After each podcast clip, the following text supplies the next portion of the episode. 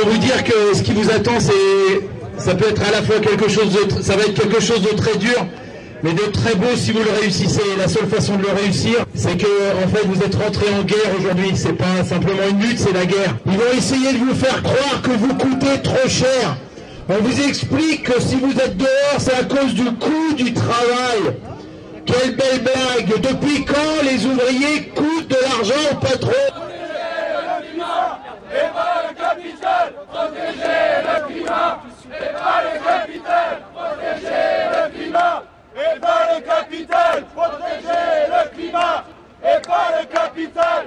Le problème, c'est que euh, on a une, une, politique qui est euh, décalée euh, sur ce qu'est la, la, la, société réelle, quoi. Et, enfin, la société de la rue, la société du quartier, la société de la ville. Ouais, c'est sûr, j'ai fait passer des gens, mais moi, je m'en fous leur loi. Enfin, c'est pas que je m'en fous leur loi, c'est que je vais pas demander les papiers aux gens de savoir s'ils ont leurs papiers, ils ont pas leurs papiers. Si la loi, c'est ça, ben, il faut changer les lois, puis c'est tout, quoi. Allez, bonsoir, c'est Régor chaque semaine sur les Garrigues à Montpellier, Canassul à Toulouse, la locale à Saint-Giron et bien évidemment Radio Primitive sur Reims. Les Grégor, une parole anarchiste communiste.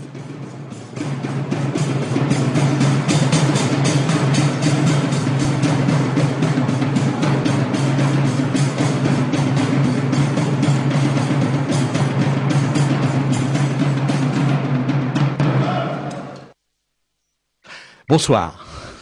Oui, alors ce soir, on va. On m'entend là? Oui, on Vous m'entendez? Oui. Alors, ce soir, on va parler de la présentation d'un ouvrage euh, d'Olivier Favier, dont on vous a parlé plusieurs fois, euh, au travers euh, son blog qui s'appelle Dormir à jamais. On avait cité plusieurs, euh, plusieurs de ses textes. Eh bien, la semaine dernière, il y avait, dans le cadre d'une de quelques journées d'action de RESF, du, du collectif RESF Marne, il y avait une présentation de son ouvrage, le dernier ouvrage qu'il a réalisé, euh, à la librairie Guerlain-Martin. Voilà. Donc euh, il y a eu ça, et puis bon, je pense que la personne Marie-Pierre Barrière va présenter euh, par ailleurs, donc je vais pas m'étendre là-dessus. Par contre, je voulais juste vous indiquer que dans l'introduction, on va entendre euh, Gian Maria Testa, qui est un, un musicien, euh, auteur-compositeur euh, italien, qui vivait, je dis qu'il vivait parce qu'il il nous a quittés il y a pas longtemps, qui a fait beaucoup de textes, beaucoup de textes autour de l'immigration clandestine dans cette zone frontalière, notamment de la Roya, et il était chef de gare. Voilà, ben, bonne écoute et on se retrouve dans une quarantaine de minutes.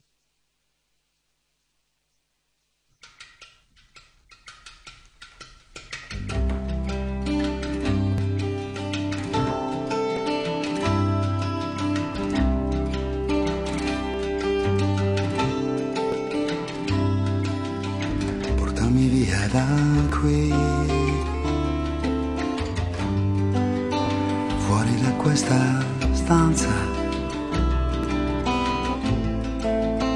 con le tue mani piccole e gli occhi fuori da queste mura portami via da qui se sei Bonsoir à tous, merci d'être euh, là. On a souhaité euh, se, organiser ce, week-end de manière euh, un peu particulière cette année. On a l'habitude depuis 4 ans euh, au réseau Éducation sans frontières de faire une soirée caritative au profit de nos actions parce qu'on a besoin de, bah, fonds et de finances de façon assez cruciale pour accueillir correctement tous ces jeunes qui, affluent et qui nous sollicitent.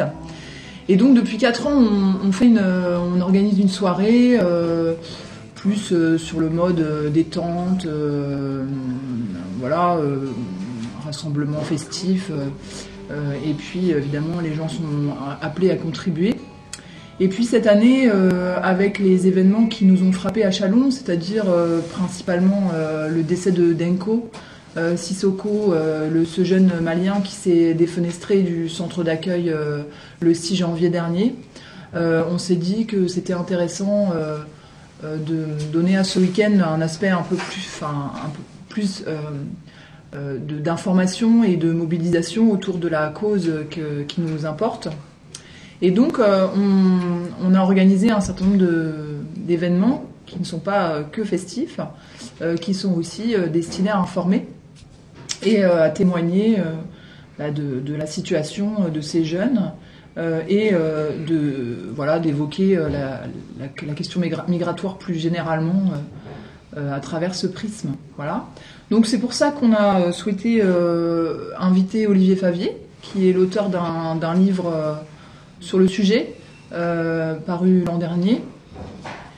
Et ce, et ce livre, en fait, est un livre intéressant à, plusieurs, à plusieurs titres, mais on, en reparlera euh, avec lui. Hein, euh, j'espère que tout le monde l'a bien lu et que tout le monde a bien pris des notes. Non, non, c'est parce que je suis prof, alors j'ai une déformation professionnelle. Euh, non, mais en fait, en, outre, en plus de, ces deux rencontres qu'on va avoir avec lui, donc aujourd'hui et demain, aujourd'hui à Reims et demain à, à, Chalon, on a aussi prévu un après-midi dimanche autour d'un film le film de Rachid Oujdi qui s'appelle J'ai marché jusqu'à vous et qui, euh, ce, film euh, évoque aussi euh, la trajectoire et la problématique d'intégration de, ces jeunes en France. Donc ça, nous permet d'avoir plusieurs, plusieurs regards croisés sur, sur cette question, d'autant plus qu'on va recevoir également une ancienne éducatrice euh, spécialisée qui a euh, elle-même dû procéder à des évaluations de minorité de ces jeunes et euh, tout en les accueillant, en les hébergeant et en, faisant le travail qui, est lié normalement à l'intégration, qui s'appelle Rosane Lebert et qui a aussi écrit un livre sur son expérience qui est paru là, au mois de janvier. la même semaine en fait que le décès de Denko. Et donc c'était intéressant de voir que toutes ces, que tous ces regards, ces, toutes ces problématiques, euh, enfin cette problématique euh, euh, pose question et interpelle un certain nombre de personnes qui ont des choses à dire autour du sujet, qui ont des choses à montrer aussi, donc des, des, artistes, des journalistes, des, travailleurs sociaux, et que l'ensemble de, ces regards qui s'ajoutent aux nôtres finalement de militants, bénévoles, associatifs, eh ben, constituent, c'est vrai, un ben, une occasion vraiment idéale de, pouvoir, euh, comme ça, euh, euh, se rencontrer autour de, ce week-end particulièrement. Et donc, ben, notre soirée samedi, c'est à Fanière, dans, la grande salle des fêtes. et on va recevoir donc deux groupes qui, qui ont accepté de, venir jouer pour, pour, pour, nous permettre de gagner de l'argent. donc c'est un groupe troyen et un groupe rémois, donc des, jeunes qui, qui euh, voilà, nous donnent un coup de main et on les remercie beaucoup quoi, de, contribuer comme ça à, l'accueil aussi de nos jeunes. Alors je, vais les présenter, ils n'ont pas très, tellement envie qu'on parle d'eux, mais euh, je, vais quand même, je vais quand même vous les présenter. Je les ai, je les ai amenés de Chalon. C'est Zaïb et Soulaman, ils sont au premier rang. ils viennent du Pakistan, tous les deux. Euh, ils parlent pas encore très bien français, mais euh, ils font beaucoup d'efforts pour euh, apprendre. Euh, le problème, c'est que comme voilà, leur situation elle est compliquée parce qu'ils ont été tous les deux évalués majeurs, donc ils ont sont pas pris en charge, donc ils dépendent entièrement de de notre action à nous au réseau Éducation sans frontières. Et euh, ben voilà, euh, ils ne sont pas non plus scolarisés puisque normalement, euh, enfin depuis le mois de mars, non pas normalement, mais depuis le mois de, mars, le, rectorat refuse maintenant de, scolariser ces jeunes qui, sont, qui ont été évalués majeurs par les services de l'aide sociale à l'enfance. Donc on, est en attente, on est dans des procédures, ils passent prochainement en, en cours d'appel pour voilà, pour essayer de faire valoir leur minorité, mais ben, en attendant, ils, ils, nous, sont confiés de manière. Mais on, les accompagne. Voilà. Et donc, euh, bah, je ne pense pas qu'ils. On verra bien s'ils se sentent de, témoigner. Et sinon, il y a un autre jeune qui va arriver qui est euh, congolais, qui s'appelle Christian et qui est scolarisé à Reims, lui, et qui est francophone, donc euh, qui va peut-être aussi avoir envie d'apporter son témoignage, on verra. Il doit nous rejoindre. Voilà.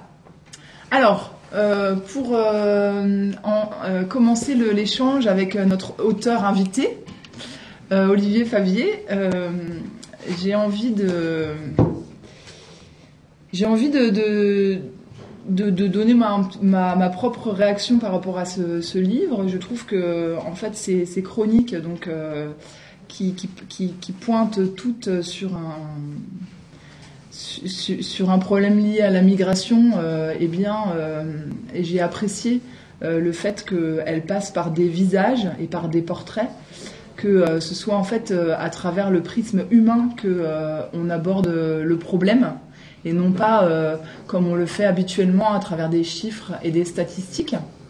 Et je pense que ça va être du coup ma première question de savoir pourquoi pourquoi ce choix-là, quoi. Pourquoi ce choix euh, en tant que journaliste euh, euh, Pourquoi on a envie de, rencontrer des gens plutôt que de faire des, développements savants sur la, question des migrations au XXIe siècle? Alors pour d'abord, première chose c'est que c'est que c'est un choix qui est effectivement un choix d'abord personnel parce que je, je suis pas journaliste de métier même si je, fais des piges de temps en temps comme, mais euh, j'ai un autre métier dans la vie qui est celui de traducteur. Euh, donc je pense que c'est pas aussi tout à fait euh, c'est un peu lié aussi à cette à ce désir là parce que un traducteur c'est quelqu'un qui, qui qui en permanence euh, est sur euh, à cheval entre plusieurs cultures euh, qui essaye de faire rentrer une, une, une culture A dans une culture B, en fait, de faire de trouver un passage. Donc, euh, je pense que le, voilà, cette, cette idée de, de l'échange de culture, c'est quelque chose qui est, qui est un petit peu euh, euh, important pour moi. Euh, par ailleurs, euh, je dirais qu'il y a eu deux points de départ. Le premier, c'est un point de départ familial, comme beaucoup de, personnes.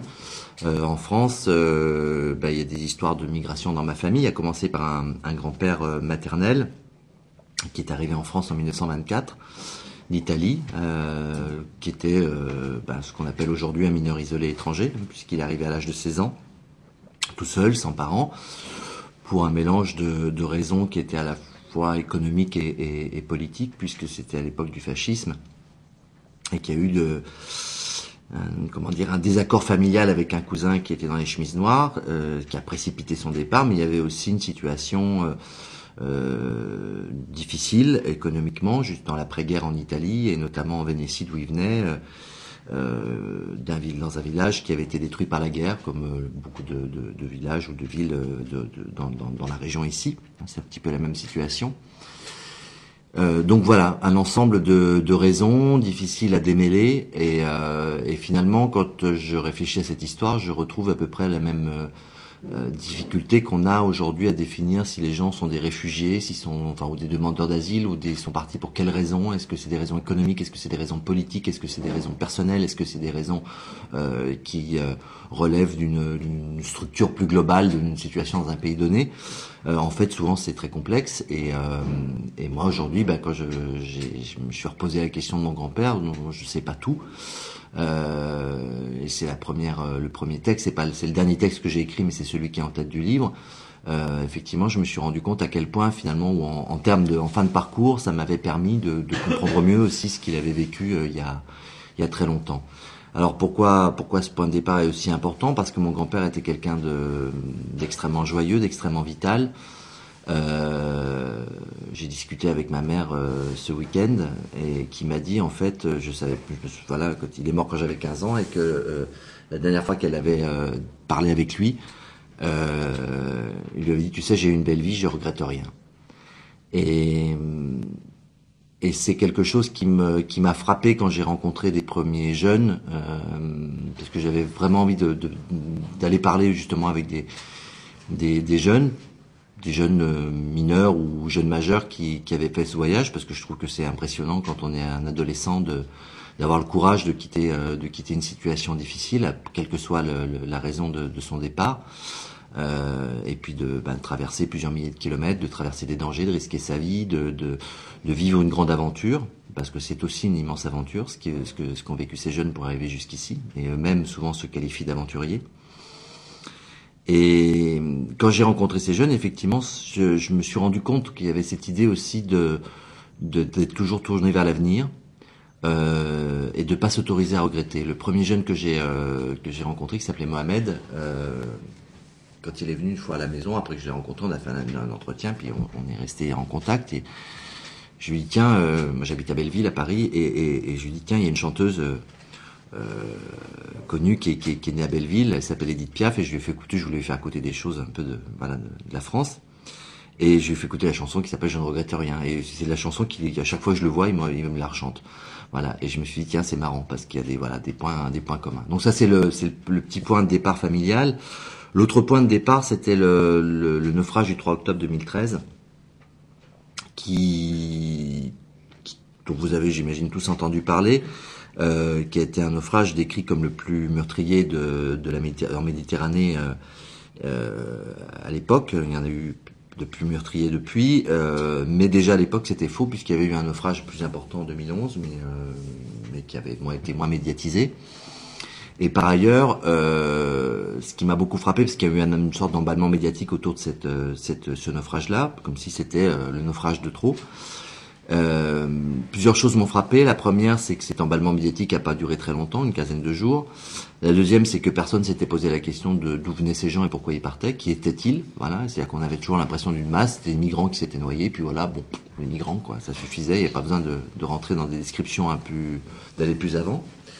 Et, et, la troisième chose, c'est que il se trouve qu'une amie qui est, qui est, journaliste, qui était sur place euh, là-bas pour pour RFI et qui m'a raconté que euh, lors des funérailles, euh, alors que beaucoup de, de, de politiciens étaient, euh, présents, italiens et, européens étaient présents donc aux, funérailles des, personnes de ce naufrage, les survivants, eux, avaient été interdits d'accès, euh, étaient restés dans le centre de rétention.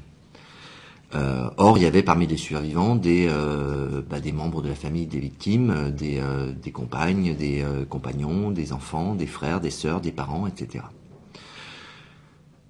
J'avoue que ça a été la première, première découverte, malheureusement pas la seule, du niveau d'obscénité dans lequel on peut rentrer aujourd'hui quand on parle de cette question-là. si je dois faire écho avec ce qui s'est passé il y a de, hier, par exemple, Natacha Bouchard, la mère de Calais, a, a a interdit la distribution de nourriture à, Calais parce qu'il ne faut pas qu'il y ait de point de fixation pour les migrants. Donc on ne peut même pas distribuer des repas à des gens qui, euh, dorment dehors. Voilà, on en est là. Donc euh, il y a quand même véritablement de quoi s'inquiéter parce qu'on atteint des niveaux d'inhumanité euh, qui posent véritablement question. Alors pourquoi des portraits? Parce que précisément, le premier article que j'ai écrit était sur ce, naufrage du 3 octobre 2013, et ensuite, voyant effectivement, parce que j'ai un, site qui s'appelle dormirajamais.org, euh, sur lequel j'écris euh, sur différents sujets, hein, pas simplement sur la question migratoire, même si depuis quelques années c'est devenu effectivement une, quelque chose de plus important. Euh, parce que j'ai essayé, en fait, j'étudie un peu, j'essaie de regarder un peu ce qui se passe dans la presse, dans les médias, et surtout ce qui s'y passe pas. C'est-à-dire finalement quels sont les, je pars toujours du principe que ça sert à rien d'écrire ce que les autres écrivent, parce que bon, euh, les, médias mainstream euh, ont tendance à se copier les uns les autres un petit peu. C'est-à-dire que voilà, quand on parle d'un sujet, tout le monde a envie de parler du sujet, on reprend la dépêche AFP et puis on ajoute des choses, etc. Mais bon, il y a, ce qui fait partie de l'actualité dans le langage médiatique, hein, c'est-à-dire un, sujet dont il faut parler parce que si le Parisien parle de ça, Libération doit parler de ça, Le Monde doit parler de ça, Le Figaro doit parler de ça. Et puis il y a des sujets qui du coup sont tout aussi importants et qui effectivement bah, passent à la trappe parce que il euh, n'y a pas eu, il euh, a pas eu un, effet de lancement par un, par un média important. Euh, je pars du principe que le journalisme c'est exactement le contraire, c'est-à-dire que le journalisme c'est de, comme disait Orwell, c'est de, de, de, parler de, ce dont, d'écrire ce que personne ne veut imprimer et que tout le reste c'est de la, c'est du, c'est des relations publiques. Et parmi les choses qui, que je ne voyais jamais, c'était des portraits d'individus. Euh, je trouvais ça très étrange qu'effectivement on parle de, des migrants et que jamais, au, grand jamais, on ne, on ne donne un, un portrait un, un, peu, un peu long, qu'on donne la parole à, aux gens qui venaient parce que ce sont eux les premiers intéressés.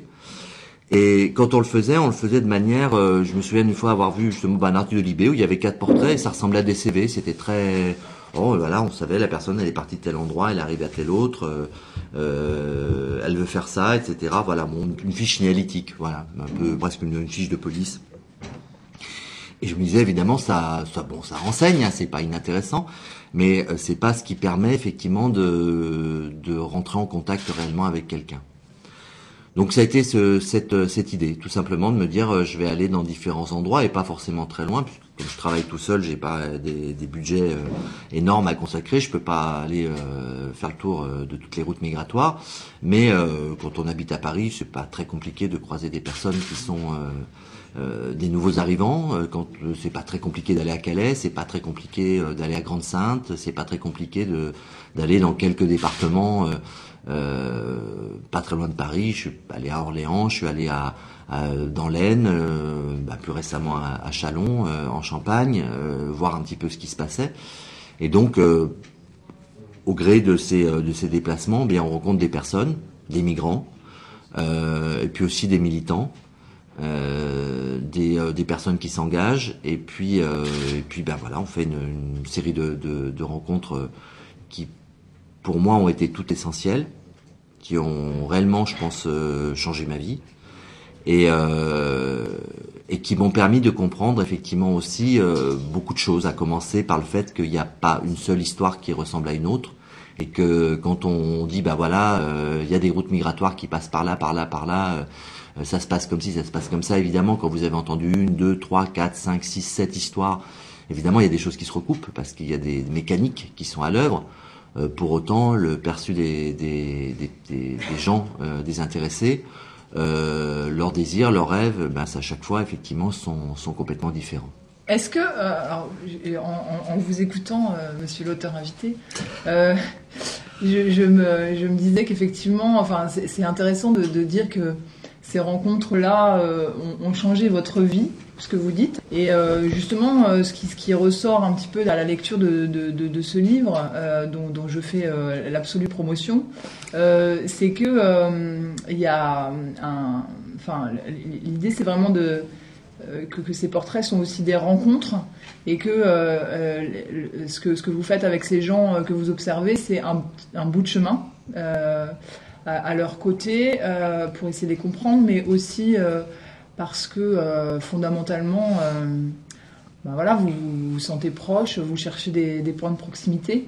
Et, euh, donc, je me disais que rencontrer des militants, oui, mais le devenir soi, soi-même, c'est. voilà, à travers ces, rencontres, c'est peut-être un petit peu ce qui vous est arrivé.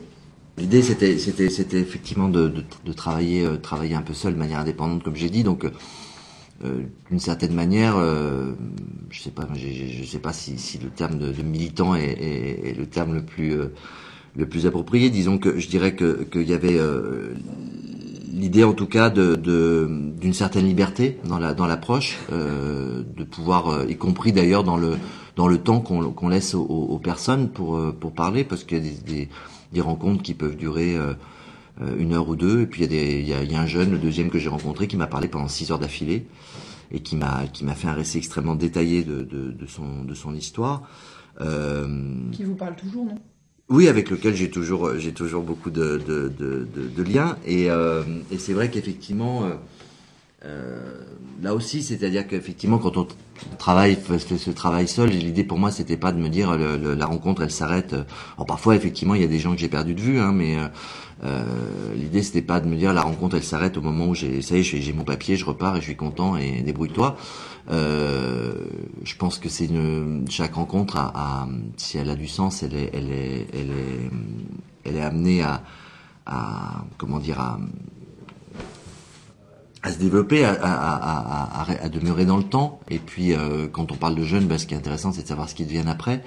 Euh, savoir une fois qu'on sait aussi un petit peu leur, leur on connaît un petit peu leurs problématiques, parce que c'est aussi difficile pour de, de, il y a souvent une envie de se livrer. Euh, ce qui était important pour moi, c'est que les, jeunes, notamment, et, et qui, qui venaient raconter leur histoire, étaient tous des jeunes qui avaient envie de le faire. C'était souvent eux qui, qui, qui viennent. Euh, où je leur propose, je leur dis voilà, moi je, j'ai, je pourrais, on pourrait faire, est-ce que ça t'intéresse ou pas? En général, le jeune qui s'intéresse pas, il le fait pas. Euh, il y en a eu un pas, il y a pas très longtemps, je l'ai proposé dans, dans, dans, un cadre qui n'était pas d'ailleurs un cadre euh, qui n'était pas pour le pour le site, c'était pour un des, des rencontres avec des lycéens. Donc je devais amener des récits, des récits euh, de jeunes à, des lycéens. Et deux jours après que je lui ai fait cette proposition, il est revenu avec quatre pages, euh, quatre pages qu'il avait écrites et puis c'était marqué Olivier, je suis content. Euh, tu corrigeras, il y a des erreurs, tu corrigeras, mais je suis content d'avoir pu raconter mon histoire à quelqu'un. Voilà, c'était, c'était cette, et je pense que pour beaucoup de jeunes, c'est extrêmement important effectivement d'avoir cette reconnaissance, c'est-à-dire d'avoir quelqu'un qui, qui à un moment donné les écoute. non pas qu'ils aient qui n'ont pas la possibilité de raconter leur histoire parce qu'ils sont amenés à la raconter euh, de très nombreuses fois, notamment euh, euh, justement pour leur, leur, reconnaissance de minorité ou quand c'est des adultes, ben pour une demande d'asile, etc., etc. On leur demande et de manière très précise, souvent très très indélicate, de raconter leur histoire dans moins de détails, y compris quand il y a des, des choses extrêmement dures.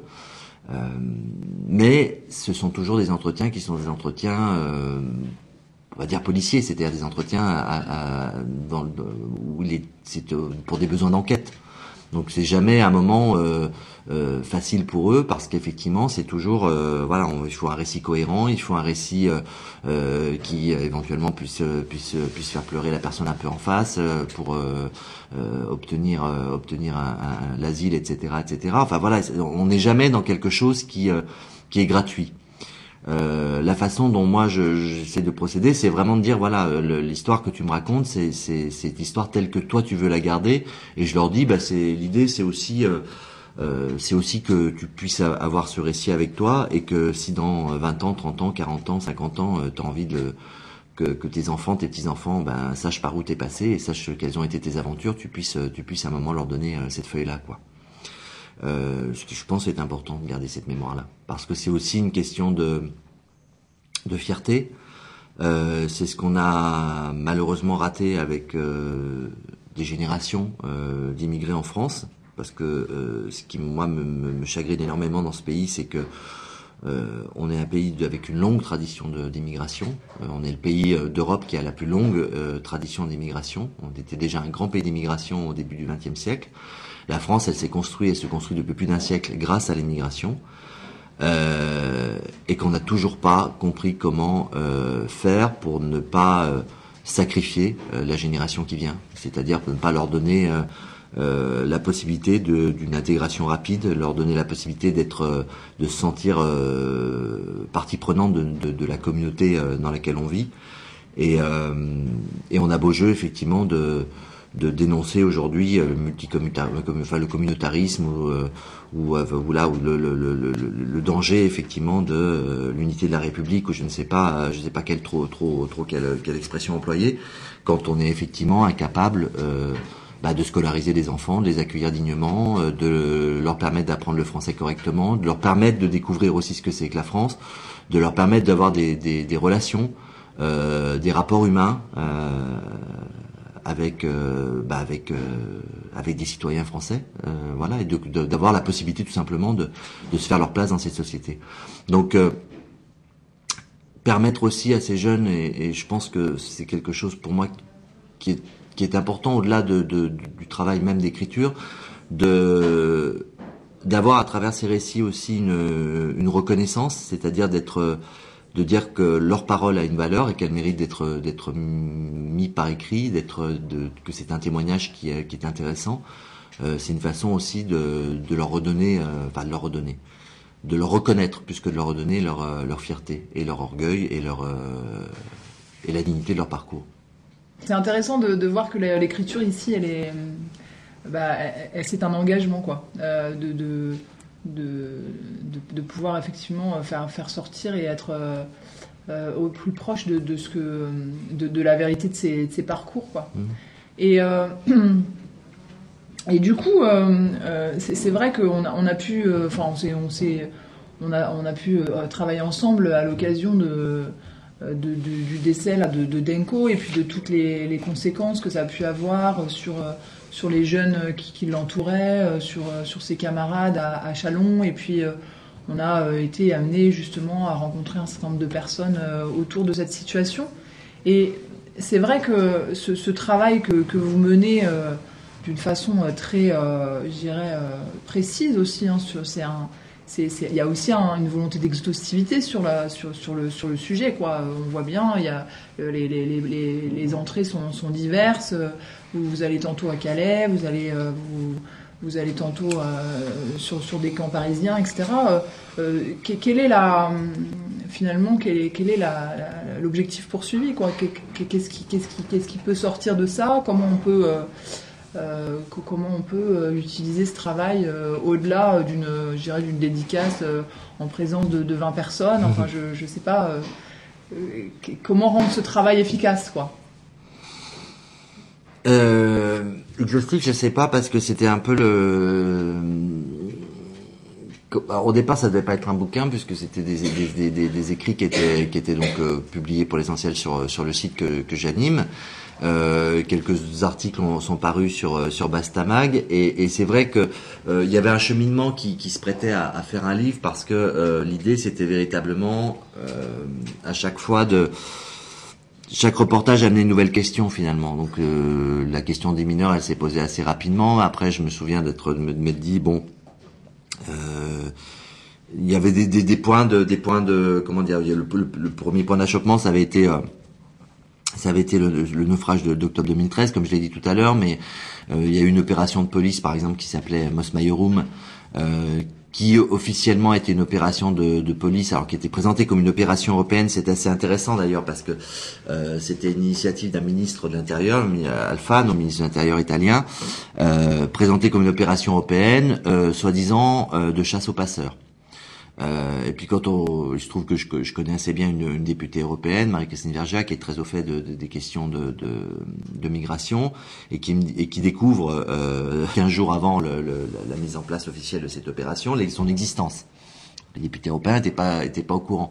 Et donc là, c'est intéressant parce qu'à travers cette opération-là, on découvre d'un coup qu'effectivement, quand on parle de l'Europe, en fait, on parle de, de, de, choses qui sont décidées entre ministères de l'Intérieur des différents pays européens, en l'absence des institutions euh, élues euh, par, nous, par rapport aux citoyens, euh, qui sont pas forcément d'accord avec ces questions, avec, ces, avec ces méthodes-là. Donc on a, on a effectivement des courts-circuits, on se rend compte effectivement par moment qu'on a des courts-circuits comme ça des institutions démocratiques, et que là il y avait une, une fuite en fait de, de Rights Watch, qui est une, une ONG euh, qui avait qui avait trouvé un document euh, concernant cette opération de police.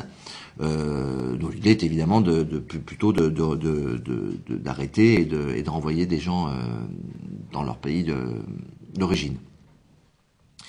Euh, à chaque fois, pour moi l'idée, c'est effectivement de, de, détricoter quelque chose, d'essayer de comprendre un élément nouveau et de le faire comprendre, parce que euh, je, je, ce qui, ce qui m'intéressait, c'était euh, de répondre à travers un article, euh, que ce soit un article un petit peu plus général, un peu plus historique, un peu plus euh, euh, ou un peu plus juridique, ou un article, un portrait, c'est-à-dire à la fois de, de, de, de, me dire, je me pose des questions, et, j'espère qu'à la sortie, euh, bah d'abord, d'abord, j'espère que les gens vont se poser un peu les mêmes questions. C'est un, un, peu une technique. Euh, une technique d'auteur, mais, mais, mais souvent, effectivement, on essaye d'amener de, d'amener euh, le, lecteur à se poser les mêmes questions que soi, et se dire, effectivement, je vais essayer d'amener des éléments de réponse, et puis de rester sur quelque chose de relativement ouvert pour que la personne euh, soit ait envie de lire l'article suivant, c'est-à-dire de se poser de nouvelles questions, soit effectivement bah, se poser, euh, aille, à son tour euh, se questionner.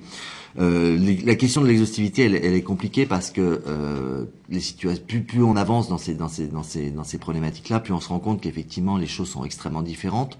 Euh, D'abord d'un pays à l'autre, euh, il y a des endroits où je suis absolument pas allé. Je suis pas allé en Espagne, je suis pas allé en Allemagne, je suis pas allé en Belgique. Enfin voilà, il y chaque pays européen ses propres problématiques. Euh, il y a des comment dire des, nationalités que j'ai moins croisées que d'autres. Il se trouve que j'ai rencontré pas mal de jeunes qui venaient d'Afrique de l'Ouest. Mais par exemple, j'ai jamais eu la possibilité de, de faire de, des interviews avec des Érythréens, par exemple, Soudanais plusieurs fois, etc. Donc de toute façon, on est dans un kaléidoscope. Et, et pour moi, l'idée aussi, c'était de montrer ça, c'est-à-dire plus qu'une exhaustivité, de montrer qu'effectivement, quand on s'intéresse à ces questions-là, au-delà de, de, la, de cette problématique-là, on s'ouvre en fait sur l'histoire du monde. et, euh, et qu'en fait on s'enrichit énormément de de- d'histoire. enfin, on croise énormément de, questions en fait, euh, d'histoire, de philosophie, de de culture, de, sociologie. Enfin bon, voilà, il y a, énormément de, thèmes qui euh, qui interviennent. Alors après, quel est l'intérêt au-delà de d'en faire un livre? Euh, Pour moi, c'est un petit peu euh, une de mes obsessions, mais c'était déjà avant, avant de, faire ce livre, c'est un peu de créer du lien. Je crois qu'encore c'est un- un peu pour ça que je suis, je suis devenu traducteur. Mais je crois que l'idée, c'est souvent de, donner la possibilité aux gens de se parler. Euh, depuis une vingtaine d'années, je vis dans une très grande ville où, les gens se croisent facilement, mais se parlent pas forcément beaucoup. Et, en fait, on se rend compte que euh, les gens se rencontrent entre gens du même monde, un, petit peu. C'est-à-dire que pour avoir vécu par exemple dans le 18e arrondissement, vers Barbès, euh, je me suis rendu compte un jour en allant, je fais une digression, mais bon, c'est pas m'expliquer certaines choses. Euh, J'étais allé voir L, L627, le film de Tavernier, qui se passait dans le dans la Goutte d'Or. Et, euh, et en revenant, en descendant du métro, je me- j'ai regardé, puis je j'ai commencé à, à- à comprendre effectivement que dans le quartier où j'habitais, bah oui, il y avait des dealers, il y avait des mecs qui faisaient, voilà, et que j'ai commencé à comprendre comment ce qui se passait. Et, et je me suis dit, c'est intéressant parce que finalement, dans ce quartier, il y a plein de populations qui se croisent, mais en fait, les gens se regardent pas, ils se reconnaissent entre eux, en fait. Sur des codes vestimentaires, sur des codes comportementaux, etc. Et, ce qui m'intéresse depuis toujours, c'est de faire se rencontrer des mondes qui sont, des mondes, je, je dirais pas étrangers parce que je, je, vois pas ce qui est étranger dans l'humanité. Enfin, on, a personne qui est étranger à un autre, mais des mondes en tout cas qui, euh, qui se sont pas forcément croisés ou qui se croisent pas facilement. Et, euh, et ce qui, euh, ce qui est assez, euh, assez magique, et notamment quand on travaille sur ces questions-là, c'est de se rendre compte à quel point finalement tous ces murs qu'on fabrique, et qui sont pas simplement les murs végétalisés de Calais ou, ou les grillages de, de Melilla ou de Ceuta, qu'on fabrique entre les gens, ben, à partir du moment où on met deux personnes ou trois personnes dans une pièce, euh, assez vite, tous ces murs-là s'effondrent. Et, euh, et on se rend compte ben, qu'on a affaire à, à des êtres humains, euh, voilà, qui se qui se rencontrent et ça- au- au-delà de ça, je veux dire, euh, parmi les jeunes euh, que j'ai rencontrés, on est voilà, certains sont venus en vacances à- avec moi, avec euh, euh, des amis, des jeunes français, etc. Et euh, il y a des, des, tas de, de liens de, qui se sont qui se sont créés et c'est une euh, un enrichissement euh, pour tout le monde de, de pouvoir euh, faire se croiser des cultures, faire se croiser des expériences. Euh, comme je disais, j'ai encore il n'y a pas si longtemps, on a travaillé avec des classes de lycée. Euh, c'est assez euh, intéressant, par exemple, de voir des classes de seconde première découvrir le récit d'un jeune euh, qui euh, est resté six mois en Libye, a vécu des choses extrêmement dures et qui a exactement le même âge qu'eux et qui a et qui pourrait croiser dans la cour du lycée et dont ils connaissent pas forcément l'histoire. Et donc lire cette histoire et après les en- enfin leur parler du jeune qu'on connaît par ailleurs comme étant un, un gamin, un adolescent lambda, j'ai envie de dire, euh, avec plus d'énergie qu'un adolescent lambda, enfin un adolescent euh, qui a du caractère et du euh, et du et de l'énergie. Ben, ça montre simplement qu'il y a voilà qu'on peut avoir 16 ou 17 ans et des expériences de vie complètement différentes et je pense que c'est extrêmement enfin c'est juste extrêmement enrichissant de de pouvoir le découvrir. Voilà. J'aurais aimé à, à leur âge en fait avoir la possibilité aussi de de croiser bah, voilà des, jeunes de mon âge qui euh, qui avaient eu des, expériences de vie complètement différentes euh, des miennes. Je pense que ça m'aurait beaucoup euh, ça m'aurait aidé à me construire comme je pense que ça peut aider à construire beaucoup de beaucoup de jeunes ici et, inversement d'ailleurs. Enfin c'est voilà l'échange qui fait. Alors je sais pas si, vous avez vous-même parmi les, le public des questions ou des remarques ou voilà des, choses que vous voudriez ajouter à ce qui a été dit.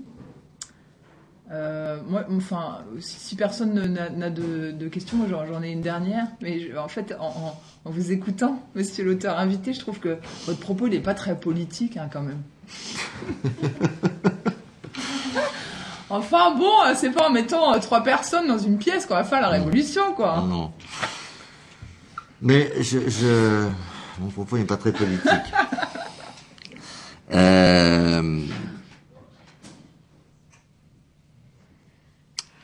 politique, ça vient après pour moi. Je pense que c'est quelque chose qui ça c'est une autre chose qui m'a beaucoup beaucoup frappé, c'est-à-dire que je pense qu'on peut on peut on peut parler de la, la, question migratoire de manière globale pendant des heures et des heures. Euh, les, je pas, là aussi je vais passer par négation, mais mais mais il y a, dans la catégorie des gens avec qui j'ai un peu de mal à, à, à, discuter, il y a les personnes qui viennent vers moi en me disant oh, c'est fabuleux ce que tu fais et qui s'en vont. Et j'ai toujours envie de leur dire que je suis pas l'ami noir de, de, de, Nadine Morano.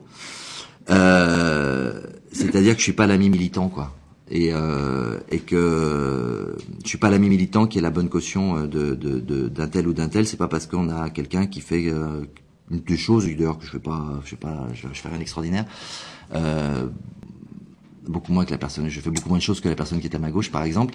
Euh, c'est pas, enfin, je veux dire, on n'est pas. Je pense qu'on, on, la politique, c'est quelque chose aujourd'hui qui euh, qui est un peu en crise. Je pense que tout le monde l'aura remarqué en ces périodes d'élection, précisément parce que il y a un manque de d'engagement sur le terrain.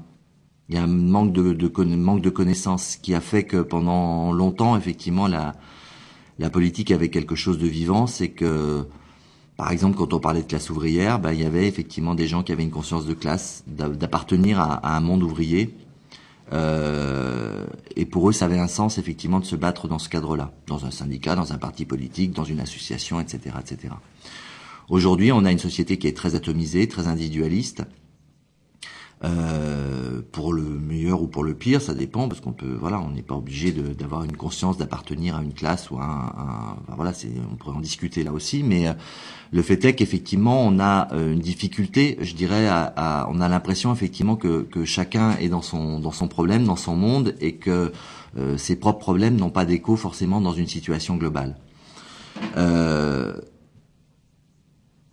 je pense que concernant cette question-là, il y a une différence fondamentale qui est pas tellement de savoir si on est de, je vais employer les grands mots, mais aussi si on est de gauche ou de droite, ou, euh, si on est euh, euh, pour l'ouverture des frontières ou la fermeture des frontières. Euh, c'est plutôt de savoir si effectivement on a déjà croisé dans sa vie des gens qui euh, se sont retrouvés euh, dans des problèmes absolument insolubles pendant 3 ans, 5 ans, 10 ans, 15 ans, parce qu'ils n'avaient pas de papier, parce qu'ils n'étaient pas nés au bon endroit, parce que euh, ils avaient des rêves et que leurs rêves on leur permet pas de les réaliser.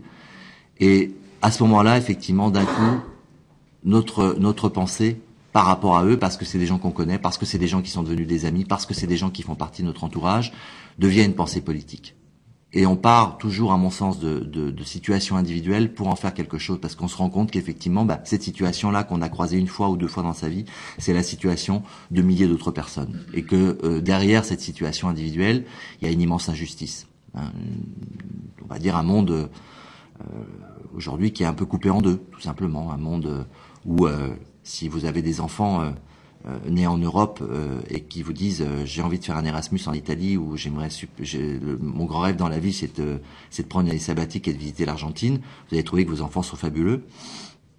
Ben voilà, les gamins qui viennent de Côte d'Ivoire, qui viennent de Pakistan, qui viennent d'Afghanistan, qui viennent de, de Syrie, euh, qui pour certains aussi ont, ont, ont choisi délibérément de partir. Certains ont fui des situations inextricables, mais certains ont choisi de partir, ont choisi d'aller de, de, à la découverte du monde.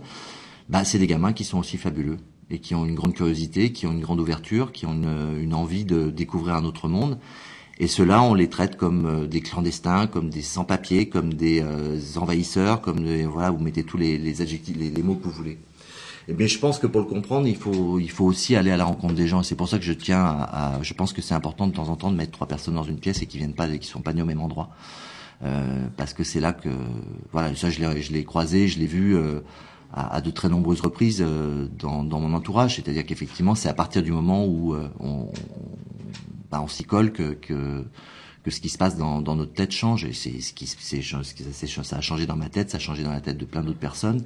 Et c'est pour ça que je pense qu'il est important aujourd'hui que euh, au-delà des, des, belles pensées, des belles théories, des belles, des belles constructions politiques ou idéologiques, euh, il y a de plus en plus de gens qui s'investissent sur le terrain, euh, de manière militante ou pas, parce qu'on peut le faire de manière parmi les gens qu'on connaît euh, euh, l'un et l'autre, il y a effectivement des gens qui ont une action militante réelle et, et revendiquée.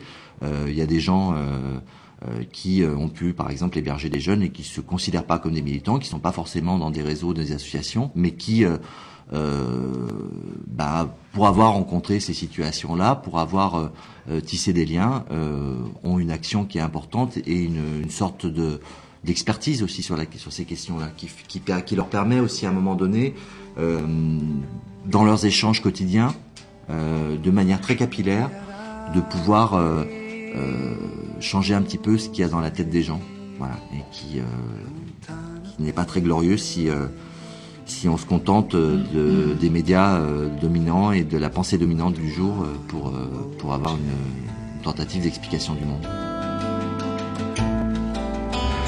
Qui la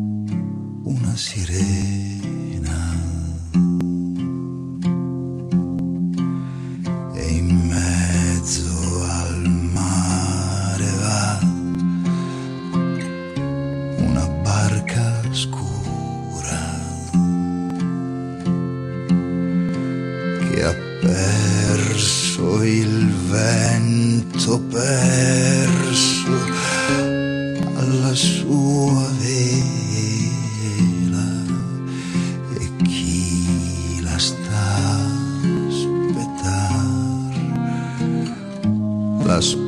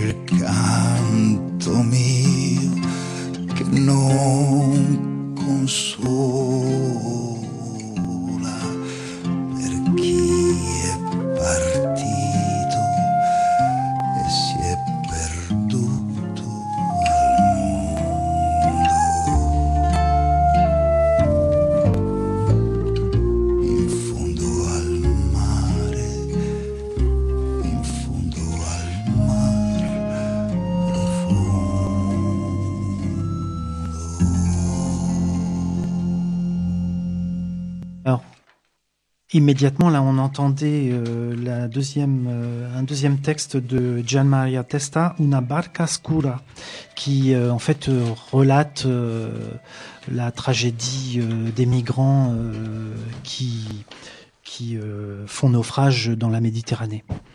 On était à l'écoute avec Olivier Favier pour son bouquin qui s'appelle Chronique d'exil et d'hospitali- d'hospitalité, et c'est aux éditions Le Passager clandestin. Voilà. Alors on a sans doute Ça des coûte choses- combien? Ça coûte combien? Alors, je crois pas que j'allais- ça, ça coûte une quinzaine d'euros, je crois. D'accord. Ça, ça, ça, ça coûte ce que ça coûte. euh, Non mais Bon, à part ça, vous avez quand même des remarques à, à faire, euh, sans doute. On n'a pas bah, beaucoup de temps. euh, mais- oui, on n'a pas beaucoup de temps. euh, bah, il y aurait plein de choses à dire, euh, hormis euh, le fait qu'il y a une démarche euh, euh, que moi je trouve très intéressante euh, de la part euh, de l'historien euh, écrivain. euh, du coup, je sais pas trop comment l'appeler, quoi, de passer par euh, l'écriture et de Oh, Reporter Ouais, non, non, non, quand même pas, non. Mais euh, ouais, c'est c'est c'est une démarche qui est euh, inté- assez intéressante. Euh, Peut-être que c'est pas forcément une critique, mais euh, plutôt euh, un complément, quoi. Mais euh, il y a quand même quelque chose à dire euh, sur la première partie de l'intervention, quoi. Et je crois qu'il y a aussi, à mon avis, euh, quelque chose qu'on a souvent dit ici, hein, c'est que euh, euh, aujourd'hui, euh, et c'est formidable, on peut pas, on peut pas nier avec tout ce qu'on entend comme saloperie dans la société tous les jours, de voir des gens qui se mobilisent et qui décident d'avoir une démarche de solidarité active vis-à-vis des réfugiés et des migrants. C'est super, évidemment, sauf que à arriver à un moment, l'humanitaire, soit il a deux chemins, quoi. Soit il devient euh, de la politique, soit il devient, euh, je sais pas si c'était un lapsus de la part de de la de de l'intervenante, euh, soit il devient du caritatif, quoi. Ah non, c'était pas un lapsus du tout. Effectivement, c'est leur, c'est une partie de leur, de leur modalité d'intervention. Mais au-delà, effectivement, ça c'est, ça, ça fait bizarre d'entendre ça à l'émission Les Grégor. Mais bon, nous, on a fait un, petit bout de chemin ensemble, notamment par rapport à l'invitation d'Olivier Favier. Mais bon, euh, RESF Marne, euh, si vous allez sur leur site, je veux dire, euh, ça va quand même au-delà. Hein le travail juridique qui est mené, tout, enfin, qui est assez énorme, effectivement, l'accueil des mineurs et des, jeunes qui sont déboutés de leurs droits, ça c'est pareil, c'est tout un réseau. Je suis d'accord avec toi, par contre, à un moment, et ça on l'a vu à cette, à cette présentation euh, de, avec Olivier Favier, il y avait des gens par exemple du collectif 51 qui étaient présents et qui disaient, qui faisaient part de leur, euh, de leur, euh, comment dire, détresse parce que euh, ils se retrouvaient au bout de six mois avec les migrants. euh, à, à cette fois-ci, c'était des familles dont il était question. Ils se trouvaient euh, coincés parce que euh, à court de, à court de dons hein, et à court de possibilités, bien qu'ils ont mené des, des, recours juridiques avec euh, l'avocat, euh, l'avocate euh, Talbi, euh, ils ont mené des, recours juridiques qui ont été gagnants, mais il restait quelques dizaines de familles à la détresse. Et ils se sont rendus compte que, par exemple, ben, l'État s'était servi d'eux pendant quelques mois en leur envoyant systématiquement les, les, réfugiés pour s'adresser à eux s'ils avaient besoin d'un hébergement. Donc, mais, donc effectivement, je crois que tout, quelles que soient les attitudes, et ici, euh, je veux dire, là, autour de cette table, euh, vous pouvez largement témoigner, euh, on, est, on est au taquet au niveau des, des, mesures, enfin des, des engagements qui sont pris par rapport au juridique, au travail juridique qui est colossal, qui, a pu être mené, mais on, on est euh, les uns et les autres, on est désemparés. Et comment faire converger toutes ces potentialités vers une remise en cause vraiment euh, globale d'un système? Là, je suis infiniment d'accord. Euh, et c'est ce en quoi il faut entraîner des gens comme ça que ce soit euh, Marie-Pierre Barrière, certes avec RESF, il faut aller plus loin. Il faut aller plus loin dans la dans une dynamique de remise en cause de l'État et de sa politique. Ouais, ouais, non, mais c'était pas euh, pour euh, se draper dans notre drapeau noir et et, de de de d'être goguenard vis-à-vis de la démarche caritative mmh. des des gens. Sauf que effectivement, tu l'as dit, devant l'absurdité de la situation et la situation qui est qui est, qui est inique, et ben à la fin euh, soit effectivement comme c'est absurde, on ne comprend plus, alors qu'on défend des choses de bon droit, ou soit on s'épuise. Euh, parce qu'on ne peut pas euh, soigner toute la misère du monde si en, détournant le, le, truc. Et donc forcément, une des solutions, peut-être pas la solution, mais une des solutions, c'est la politisation, quoi. Et c'est la révolte. Et après, normalement, si tout se passe bien, selon le schéma 27B, ça passe par la lutte parce que euh, forcément, euh, euh, s'il n'y a pas de lutte, les choses ne peuvent que rester dans l'état. Et ça, ça fait partie de la lutte. Ça fait partie des éléments de la lutte. Je vais pas avoir beaucoup de temps pour parler, mais c'est pas grave. je me, moi, ça me faisait penser à mes 30, 30 et quelques années à Solidarité Migrants. Alors pour ceux qui ne connaissent pas, auditeurs, ça commencé jeune. Hein. C'est une c'est une commission euh, qui euh, reçoit toutes les semaines, toutes les semaines, hein, euh, donc des gens qui sont sans papier, la plupart du temps, donc qui viennent nous voir de tous les pays du monde. Je pense qu'on a vu des centaines, voire des milliers de gens. Et ce que disait le copain, ça m'a fait penser à, aux témoignages que j'ai eus de fait dans les récits de vie que j'ai eus. Parce qu'en fait, bon, il y a juridique, d'accord, on fait tout pour que ces gens-là puissent rester en France, circuler euh, parce qu'ils veulent, parce qu'ils le veulent. Euh, on est pour l'ouverture des frontières, tout ça, mais on n'a pas trop eu. Euh, moi, j'avais pensé à un moment donné avec le, le site Reims Média, Média Libre, justement de faire une chronique comme il a fait sur des gens qui racontent euh, leur histoire, euh, tout bêtement, et nous des bribes d'histoire. Souvent, c'est pas que des bribes. Hein. Il y a des fois, c'est, euh, il y a du contenu. C'est quelque chose d'énorme, quoi. Je pense qu'en 30 ans, ouais, plus de 30 ans maintenant, 31 ans, eh bien, on a eu quand même des trucs absolument incroyables de gens qu'on a rencontrés, d'histoires qu'on a rencontrées, et ça te politise et ça te révolte. Ça, mm. faut pas l'oublier. Et si ça te et on ne tombe pas euh, dans le caritatif pour pour autant. Tu vois, le problème du caritatif, euh, euh, bon, bah, je n'ai rien à en dire, si ce n'est que il y a des gens qui se contentent de ça. Bah, c'est déjà, je dirais, je dirais, c'est déjà pas mal. dans la situation actuelle, d'un certain nombre de gens, c'est déjà pas mal. Mais bon, moi, c'est pas ça au début. J'étais pour euh, ce qui m'a motivé pour euh, pour être à Solidarité Migrants, c'était euh, les histoires. je me rappellerai toujours la première histoire qui a fait que l'association est née. Il était sénégalais, il avait fait une lutte ouvrière en, en France, il avait une lutte des foyers Sonacotra et on le foutait dehors parce qu'il avait foutu la merde et on y balançait une histoire de de, de, viol sur le dos qui était faux. Qui était faux. Il a fallu se battre des mois et des mois pour que cette personne ait enfin ses papiers. Depuis quand les ouvriers coûtent de l'argent au patron